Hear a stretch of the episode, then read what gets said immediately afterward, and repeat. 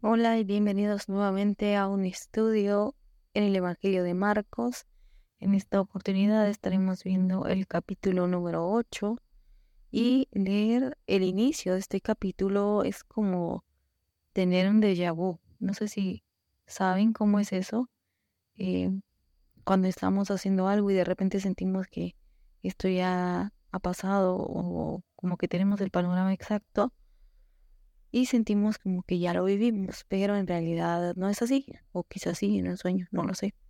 Pero eh, vamos a ver los primeros 10 versos y justo como iniciaba les decía que es como un déjà vu y aquí vamos a tratar mediante el estudio de este capítulo justamente de evitar eso, de evitar caer en un déjà vu espiritual. Pero vamos a verlo a la luz de todo el eh, capítulo número 8 y vamos a estarlo seccionando con cuatro puntos. El, el primero de ellos es evitando caer en los mismos errores. Veamos los versos 1 al 10. En aquellos días, como había una gran multitud y no tenían que comer, Jesús llamó a sus discípulos y les dijo, Tengo compasión de la gente porque ya hace tres días que están conmigo y no tienen que comer. Y si los enviare en ayunas a sus casas, se desmayarán en el camino, pues algunos de ellos han venido de lejos. Sus discípulos le respondieron, ¿De dónde podrá alguien saciar de pan a estos aquí en el desierto? Él les preguntó, ¿cuántos panes tenéis? Ellos dijeron siete. Entonces mandó a la multitud que se recostase en tierra y tomando los siete panes, habiendo dado gracias, los partió y dio a sus discípulos para que los pusiesen delante y los pusieron delante de la multitud. Tenían también unos pocos pececillos y los bendijo y mandó que también los pusiesen delante. Y comieron y se saciaron y recogieron de los pedazos que habían sobrado siete canastas. Eran los que comieron como cuatro mil. Y los despidió y luego entrando en la barca con sus discípulos vino a la región de Dalmanuta. Seguramente al escuchar y al leer estos versos se darán cuenta porque es que les digo que es un suceso que se siente como ya vivido, y es que de hecho ya se había vivido en la alimentación de los 5000 que se encuentra en el, en el capítulo número 6. Y por supuesto, otra vez los discípulos no comprenden que estar con Jesús es estar con Dios y que no hay imposibles para Él. Por lo que la respuesta del Señor a su incredulidad es tan comprensible, porque no es como si fuera la primera vez, esto ya es algo que ellos han experimentado antes, incluso cuando fueron enviados sin llevar nada, a su regreso ellos testificaron de que nada les hizo falta. No obstante, cuando Él trata de motivarlos a tener compasión, su respuesta automáticamente es un no se puede. Veamos los versos 2 y 3, porque les dice en estos versos, tengo compasión de la gente porque ya hace tres días que están conmigo y no tienen que comer. Además de esto, en el verso 3, después de que Jesús les dice, siento compasión como tratando de generarles interés, les da a los discípulos una solución y es que él dice, y si los mando así a sus casas, se van a desmayar porque algunos han venido desde muy lejos. Entonces él también presenta tanto una solución de, bueno, los puedo dejar ir, sí, pero el obstáculo es que se pueden desmayar porque no han comido nada y ya llevan tres días con él. No es que estén ayunando algo así, sino que seguramente llevaban provisiones, pero escasas, es decir, han comido, pero quizás han comido poco. Ante esta situación, los discípulos, lejos de proveer una solución, proceden a intentar persuadir a Jesús de que ese no es su asunto. Entonces le dicen que nadie podría alimentar tanta gente. Y es por eso que digo que ellos todavía no estaban muy seguros del poder y la autoridad de Jesús, por lo que Jesús mejor les pregunta cuántos panes tienen ellos. Al responder que tienen siete, manda a que ordenen a las personas en grupos para poder compartir con ellos los panes y viendo que también había unos peces, los bendijo y también los compartió. Hay algo que me parece que debe mencionarse y es lo que un comentarista pensaba en relación a las canastas que sobraron y él decía que en primera instancia algunos han pensado que este relato y el del capítulo 6 son el mismo, sin embargo hay variantes que prueban que no es así. Hay una diferencia que logra verse en la escritura de estos relatos que tiene que ver con las canastas para las que se usan dos palabras distintas. Una, la del capítulo 6, es cófinos. Se refiere a una canasta con forma de jarro, es decir, ancha en la parte de abajo y más reducida en la parte de arriba, mientras que la canasta de este relato es firis y se parece a la que usaron para sacar al apóstol Pablo para que huyera. Para quien no conozca la historia, está en Hechos 9:25, pero el apóstol Pablo por cuestiones de vida o muerte tuvo que salir y la única manera de ayudarlo a escapar de la ciudad, si no estoy mal en este momento no recuerdo cómo iba exactamente la historia, pero lo sacan por un muro metiéndolo en un canasto, entonces estamos hablando de un canasto mucho más grande. El punto de este pequeño detalle es que el comentarista hace una referencia a que esta podía ser una manera de también ver cómo el pan de vida llegaba a los gentiles de la misma forma en que el apóstol fue enviado a ellos posteriormente.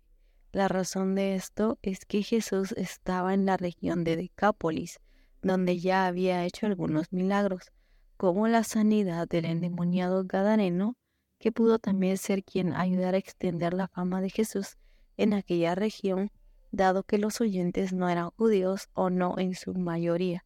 Dos aplicaciones de esta sección para nuestra vida son, uno, no es necesario ser millonario para ayudar, y esto es algo que quizás ya les he repetido mucho, pero hubo una frase en el comentario de William Barclay que me llamó mucho la atención y quiero compartirles. Dice así, es humano querer evitarse problemas por ayudar, pero es divino conmoverse con una compasión y piedad que obliga a ayudar al necesitado. Si tengo que agregar algo a esto, solamente sería lo que he dicho también en otras oportunidades. Ayudar no siempre significa dar dinero. Podemos ayudar de muchas maneras. No siempre es comida, no siempre es ropa, no siempre son zapatos, no siempre es algo físico. La idea aquí es justo lo que, lo que decía este comentarista o, o la frase que encontré.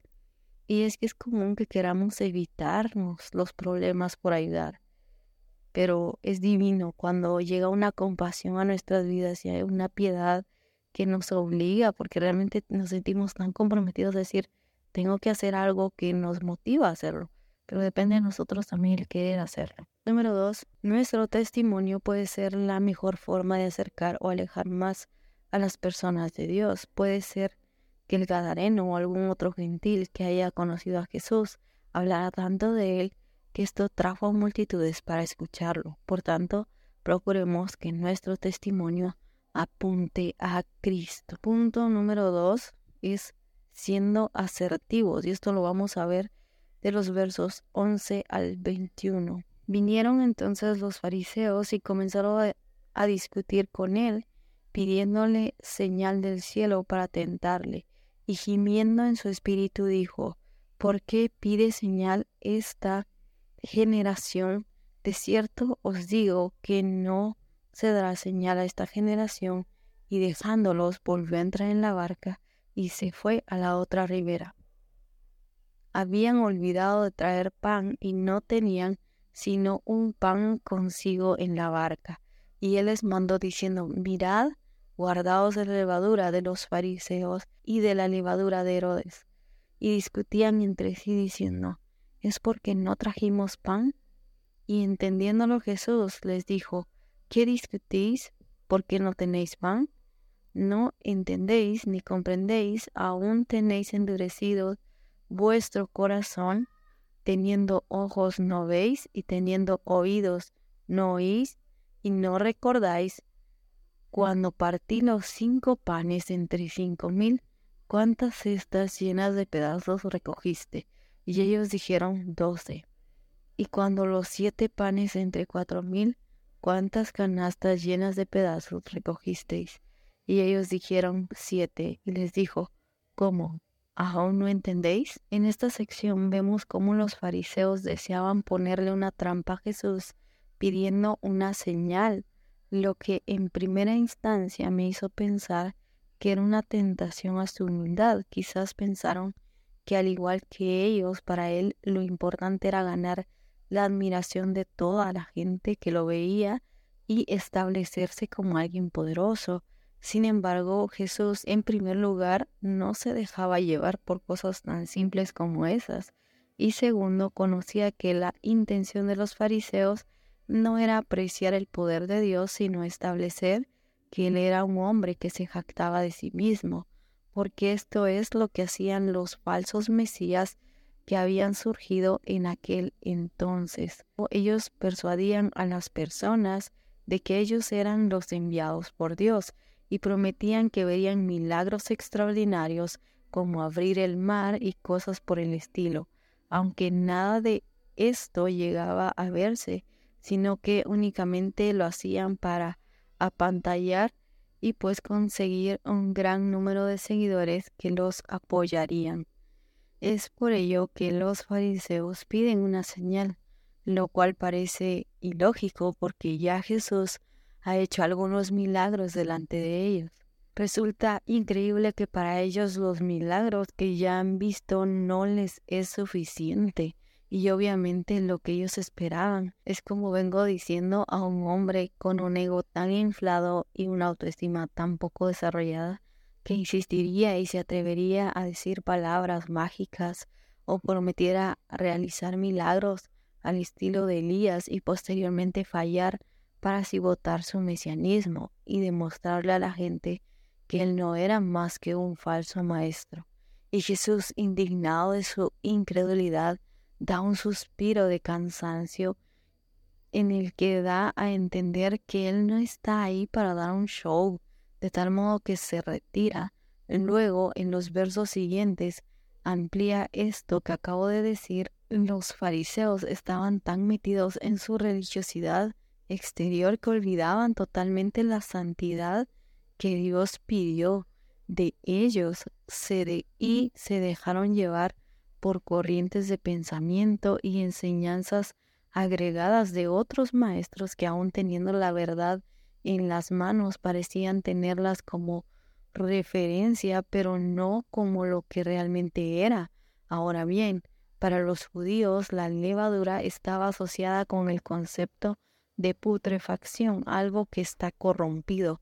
Por lo tanto, cuando se aplicaba al ámbito social, era para hacer referencia a la mala situación moral, una moral decadente y corrompida, tal como Herodes y los fariseos, que se habían corrompido con el poder y las cosas terrenales, pensando en un Mesías que vendría con ese mismo enfoque, es decir, gobernar y conquistar la tierra.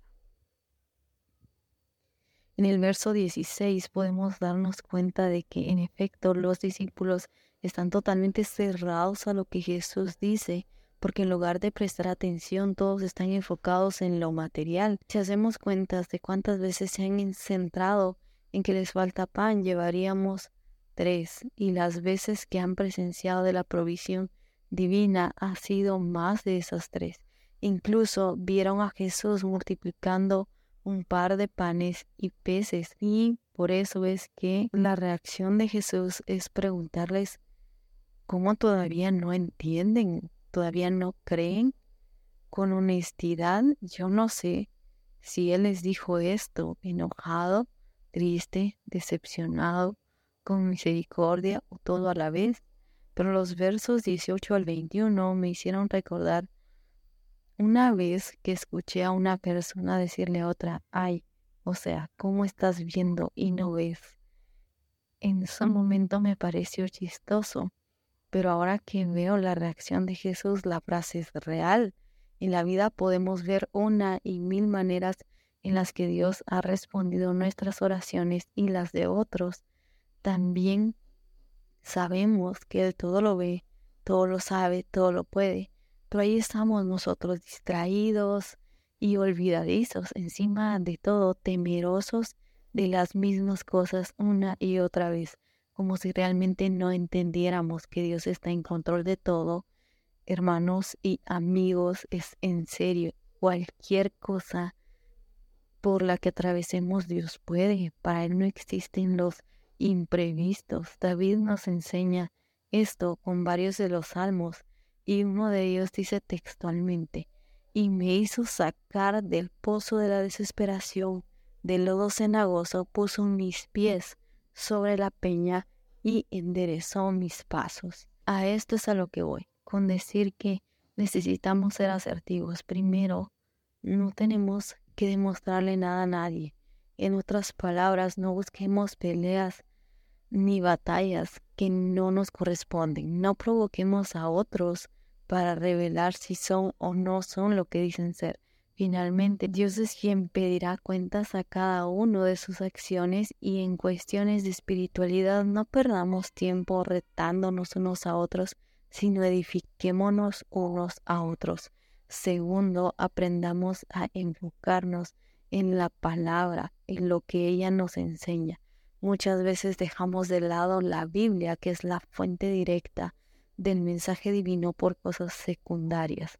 Algo bien importante es pensar en lo que realmente estamos oyendo y viendo porque generalmente tenemos un montón de filtros con los que podamos caer en lo mismo de los discípulos, centrarnos en algo tan irrelevante que no tenga nada que ver con el mensaje que, nos, que se nos está transmitiendo. Y esto es algo que aplica para todo, para la vida y para la palabra del Señor también. Quizás una manera de dejarlo un poquito más en claro sería que últimamente he estado viendo películas, películas cristianas de Jesús, de su biografía, y, han aparecido, ya saben, por sugerencia de, de YouTube, que he estado viendo en YouTube, ha aparecido como sugerencia algunas como la vida de José, la vida de Santiago, la vida de Judas, la vida de eh, mujeres y hombres de la Biblia. Y cuando uno ve la película, si uno no, no sabe la historia de este personaje en la Biblia, uno realmente puede llegar a creer que eso es verdad. Y lamentablemente, no todas las películas son fieles a la palabra. Y digo, está bien y entiendo que por cuestiones de la trama y de generar interés al que está viendo es normal agregarle ciertas cosas, pero en algunos momentos han tergiversado totalmente al personaje, han tergiversado totalmente su misión o su visión o lo que estaba haciendo y creo que ahí es donde está un poquito mal y es ahí cuando tenemos que ver esa situación en cuanto a a qué es realmente lo bíblico y qué es lo extra bíblico, incluso en los contenidos que tenemos. Está bien ver, yo no voy a decirles no vean eso, pero está bien, ¿verdad? O sea, en algún sentido me hace reflexionar o me hace pensar en, en ciertas cosas, incluso en este sentido me hace ver a la palabra y ver si, si realmente esto pudo haber pasado o no, o es algo que solo se imaginó quien hizo la película y ver también a veces el trasfondo histórico, porque a veces también tiene que ver con ciertos detalles de por qué es que lo pudo haber agregado, pero hay que tener mucho cuidado con eso, pero no se trata, digo, no se trata de estar atacando, ay, que esto está aquí, que esto está allá, no, simplemente saber muy bien cuál es mi filtro. Mi filtro es la palabra o mi filtro es cualquier otra cosa. Y en la vida, pues, identificar cuál es mi filtro para saber escuchar mejor.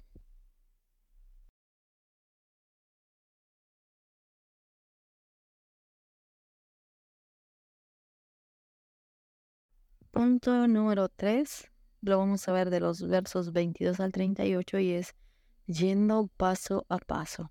Vino luego a Bethsaida y le trajeron un ciego y le rogaron que le tocase. Entonces, tomando la mano del ciego, le sacó fuera de la aldea y escupiendo en sus ojos le puso las manos encima y le preguntó si veía algo. Él mirando dijo, veo los hombres como árboles, pero los veo que andan. Luego le puso otra vez las manos sobre los ojos y le hizo que mirase y fue restablecido y vio de lejos y claramente a todos. Y los envió a su casa diciendo, no entres en la aldea, ni lo digas a nadie en la aldea. Salieron Jesús y sus discípulos por las aldeas de Cesarea, de Filipo, y en el camino preguntó a sus discípulos diciéndoles, ¿quién dicen los hombres que soy yo? Ellos respondieron, unos Juan el Bautista, otros Elías y otros alguno de los profetas. Entonces se les dijo, ¿y vosotros? ¿Quién decís que soy? Respondiendo Pedro le dijo, tú eres el Cristo, pero él les mandó que no dijesen nada a, de él a ninguno. Y comenzó a enseñarles que le era necesario al Hijo del Hombre padecer mucho y ser desechado por los ancianos, por los principales sacerdotes y por los escribas, y ser muerto y resucitar después de tres días. Esto les decía claramente. Entonces Pedro le tomó aparte y comenzó a reconvenirle. Pero él, volviéndose y mirando a los discípulos, reprendió a Pedro diciendo, Quítate delante de mí, Satanás, ¿Por qué no pones la mira en las cosas de Dios, sino en las de los hombres? Y llamando a la gente y a sus discípulos, les dijo, si alguno quiere venir en pos de mí, nieguese a sí mismo, tome su cruz y sígame, porque todo el que quiere salvar su vida, la perderá, y todo el que pierda su vida por causa de mí y del Evangelio, la salvará. Porque, ¿qué aprovechará el hombre si ganare todo el mundo y perdiere su alma? ¿O qué recompensa dará el hombre por su alma?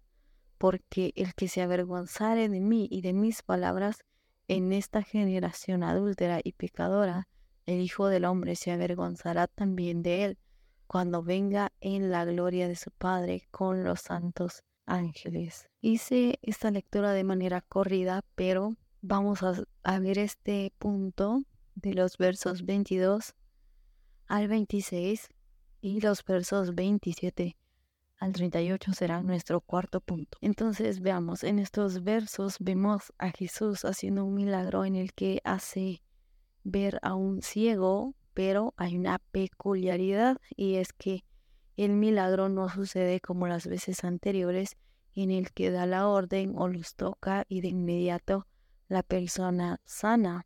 Aquí no sucede de esta manera, sino que se va dando de forma gradual. Y varios comentaristas sugieren que esto es más un ejemplo de la nueva vida en Cristo, ya que aunque sí hay casos en los que el cambio de una persona es realmente milagroso, también está este lado en el que el cambio y la madurez espiritual se va dando de forma progresiva por lo cual considero que no debemos asumir que porque alguien ya aceptó a Cristo e hizo la oración de fe, ahora ya sabe todo y va a cambiar automáticamente su forma de vivir. Ese es el ideal, pero ni aún los que ya llevan o llevamos mucho más tiempo en el Evangelio hemos llegado a una madurez plena. Entonces es un error que en ocasiones se juzgue al recién convertido por decir, hacer o hablar de cierta forma, porque lo que se debe hacer es brindarle acompañamiento, tal como lo hace Jesús con el ciego, tener un espacio para poder darle un discipulado. Aquí Jesús no le da un discipulado, sino que se lo lleva aparte y hace su proceso de, de sanidad solamente entre el ciego y él. Pero obviamente en estos tiempos lo mejor es tener un grupo y así instruir a varios que estén en las mismas condiciones para que vayan y vayamos creciendo juntos. Es como, bueno, la, la iglesia en sí es una familia, es el cuerpo de Cristo, pero es una familia en Cristo. Y ustedes saben que en nuestras familias tenemos eh, abuelos, padres, hijos, de pronto nietos, sobrinos, lo que sea que ustedes tengan, y están en diferentes edades y en diferentes etapas. Y una generación debe guiar a la otra, porque si le insistimos a, por ejemplo, un bebé que acaba de nacer, que tiene apenas unos meses, bueno, comienza a hablar y habla bien y, y tienes que ir a la escuela. No, cada una de esas cosas tiene un proceso y tiene una edad. Entonces en la vida cristiana tenemos como esos procesos también en los que comenzamos a conocer, nos van em, enseñando, vamos aprendiendo y hay un punto en el que digamos que ya tendríamos que quizás manejar ciertos temas en nosotros mismos. No estoy diciendo que seamos unos eruditos bíblicos, sino cuestiones de nuestra vida que ya debieron haber cambiado. Volviendo a este asunto, es que entonces eh, cuando vemos esta historia, más allá de ver un milagro más, podemos ver cómo Jesús está diciendo, ok, no hay problema si no es todo el panorama en este momento. Eh, cierra otra vez los ojos y dime, ¿ves algo? Y entonces también es como una cuestión de veo, sí veo poco, no lo veo todo tan claro, pero voy a hacer lo que dices, ¿no? También tiene que ver con obediencia de parte de nosotros hacia Dios, igual que este ciego, porque este ciego al no ver completamente bien pudo haber dicho, sabes que Jesús como que tu milagro no funciona, mejor me voy, o algo así, y no, no es así, sino que aunque no veamos un panorama completo, aunque no veamos con toda la claridad que deseáramos ver, tenemos que ser firmes y fieles en ese sentido, obedecer y esperar en el Señor, porque Él hace en nosotros todo nuevo y Él es quien puede ayudarnos a cambiar lo que en nosotros no esté bien. Entonces, no presionemos al nuevo, sino guiémosle hacia el camino de la madurez, en la fe, en el conocimiento de Cristo. Y de los versos 27 al 38 que ya habíamos leído, está el cuarto punto que es abrazando la cruz. Continuando con esta línea de pensamiento, veamos que Jesús en los siguientes versos pregunta, ¿quién dice la gente que es? ¿Y quién piensan ellos que es Él? La primera fue fácil de responder, mientras que en la segunda pienso que los discípulos tuvieron que comenzar a autoexaminarse. Por otra parte, hubo uno que sin duda respondió plenamente convencido de que él era el enviado de Dios, el Mesías prometido y esperado por tantos años, el cumplimiento de todas las profecías, y está en esa declaración que es realmente profunda porque al reconocer que Él es el Mesías está depositando toda su confianza en Jesús como en Dios, cosa que no estaba para nada mal. En cuanto él hace esta declaración, Jesús procede a pedirles que no digan absolutamente nada de esto a nadie.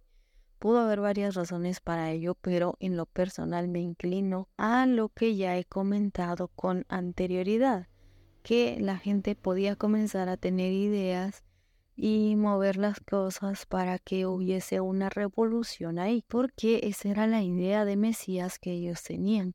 Pensaban que cuando Dios mandara a su ungido, este sería como el rey David, solo que con mucho más poder.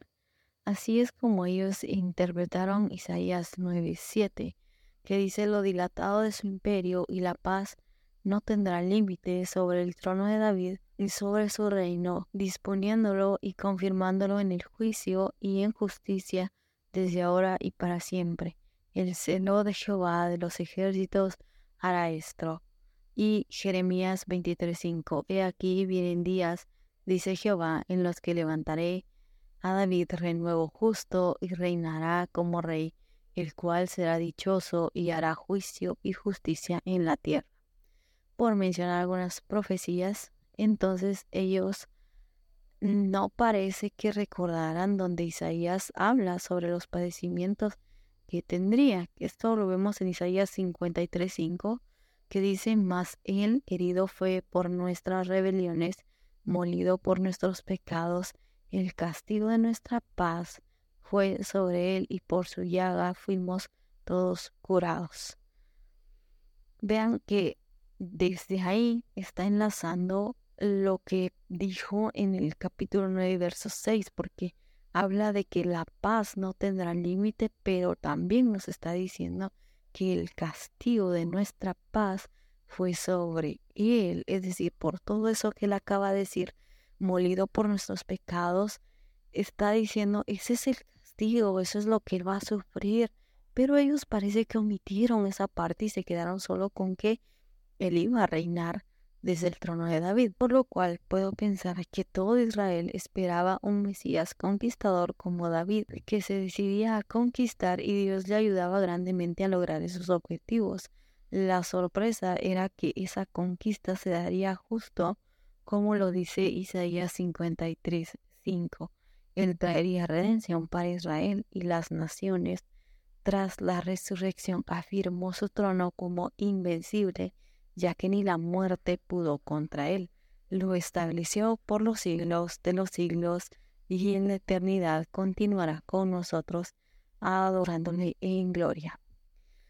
Y pues, si ellos pensaban eso, lo mejor era que no lo supieran, sino hasta que pudieran entenderlo. Es decir, si Jesús decía, si en efecto es el Mesías, la gente iba a hacer de eso todo un caos porque quienes sí le habían creído y quienes lo habían seguido y estaban entre las multitudes, seguramente hubiesen estado de acuerdo con ir a agarrar antorchas, palos, lo que tuvieran a la mano y hacer una guerra. Pero no era esto lo que Jesús quería. Entonces, él decidió que esto no se supiera, sino hasta que ellos pudieran entenderlo, cosa que en algunos casos no pasó. Luego de esto, veamos que esa es la idea de Pedro. La idea de Pedro si era la que les acabo de mencionar, porque por eso es de que ya en los versos siguientes, versos, verso 32, dice, esto le decía claramente, entonces Pedro le tomó aparte y comenzó a reconvenirle.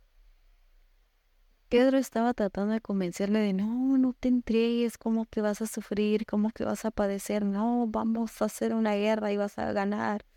Y no era esta la idea de Jesús y es por eso que entonces Jesús termina confrontándolo, pero Jesús entonces em, procede a explicarles que le era necesario afrontar todos estos padecimientos y terminar con su vida en la tierra para que se cumpliese el propósito de su venida. Y sale Pedro a decirle, no. Bueno, se lo lleva aparte, como ya dije, para convencerlo. Tal vez hasta le mostró su lista de posibles ayudas y gestos sin más los volteé a ver, ya que seguramente ellos estaban atentos a lo que estaban diciendo, y les responde a Pedro y a todos, haciéndoles ver que ellos después de todo no habían dejado de ver las cosas materiales, y ya era tiempo de ver las cosas espirituales, que era a lo que él les había estado guiando durante todo ese tiempo. Después reúne a toda la gente que estaba en el entorno y les puso las cartas sobre la mesa. Hay únicamente dos opciones. Tomar la cruz y seguirlo a la vida eterna o seguir aferrados a la idea de una reestructuración política y económica que no van a conseguir y sumado a esto perderán su alma. Esto es tan aplicado a nuestro tiempo porque la mayoría de personas ponen su esperanza en un partido político esperando que haga un cambio y no es que esté mal que pensemos en lo mejor para nuestra nación o para nuestras naciones, pero si somos honestos, la Biblia nos advierte que el mundo volverá a ser como en los días de Noé, en Mateo 24, 37 en 38. Pienso que Jesús estaba muy consciente del mensaje que nos estaba dejando. Pudo decir algo como la vida seguirá su curso o la gente estará como ahora casándose, trabajando, etcétera, pero justo dijo como en los días de Noé. Y la mayoría de nosotros sabe la causa de la construcción del arca. ¿Por qué es que esa arca tuvo que ser construida y por qué solo la familia de Noé? se salvó. En lo personal no me sorprende todo el auge que tienen los movimientos LGBT o toda la maldad que hay en el mundo. Y aunque es doloroso y a veces incluso me enoja, no es algo nuevo. No es como que, ay, ¿qué le está pasando al mundo? No, en la Biblia dice lo que le está pasando al mundo. Lo que pasa es que muchas veces no estamos dispuestos a verlo o no estamos dispuestos a hablarlo, pero ahí está. Y bueno, aunque como les digo, es, es malo, no intento ser pesimista, sino que también tiene que ser una motivación para que oremos por estas personas, por niños, por hombres, por mujeres, por gente que está metida en estas, en estas, en estos movimientos, para que ellos realmente puedan tener un conocimiento de Cristo, para que Él pueda renovar sus vidas, para que Él pueda ayudarles con sus problemas. La cuestión aquí es que esto también puede ser una temporada, puede ser una temporada agitada en la que después se calme, o sea, que todo vuelva como a estar normal y que, bueno, todo esto se vea menos y la gente ya no esté tan loca y cosas así, pero la palabra misma dice que el cielo y la tierra pasarán, pero la palabra de Dios será cumplida. Un día Alguien aparecerá con soluciones casi mágicas y la tierra o la mayoría de ellas se inclinará ante este anticristo.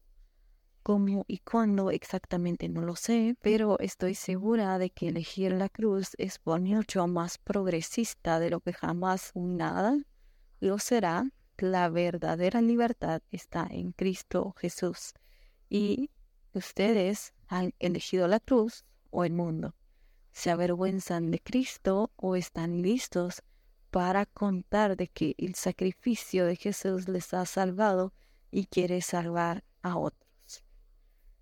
¿Qué les parece? Ese es el reto nuestro. ¿Hemos elegido la cruz o hemos elegido el mundo? ¿Nos avergonzamos o estamos listos para reconocer que el sacrificio de Él nos ha salvado? ¿Y estamos tan dispuestos a contarle a otros? Evitemos caer en un déjà vu, evitando caer en los mismos errores, siendo asertivos, yendo paso a paso, abrazando la cruz. Y finalmente, un día Cristo volverá con toda su gloria. Si ya estamos listos, la pregunta es, ¿podemos hoy, mañana y el resto de nuestra vida ayudar a alguien a llegar a los pies de Cristo y enseñarle a abrazar la cruz para una eternidad gloriosa y si aún no estamos listos, ¿qué estamos esperando? Abracemos la cruz porque solo ahí hay redención. Que el Señor les bendiga. Muchas gracias por estar atentos al podcast y será hasta un siguiente episodio.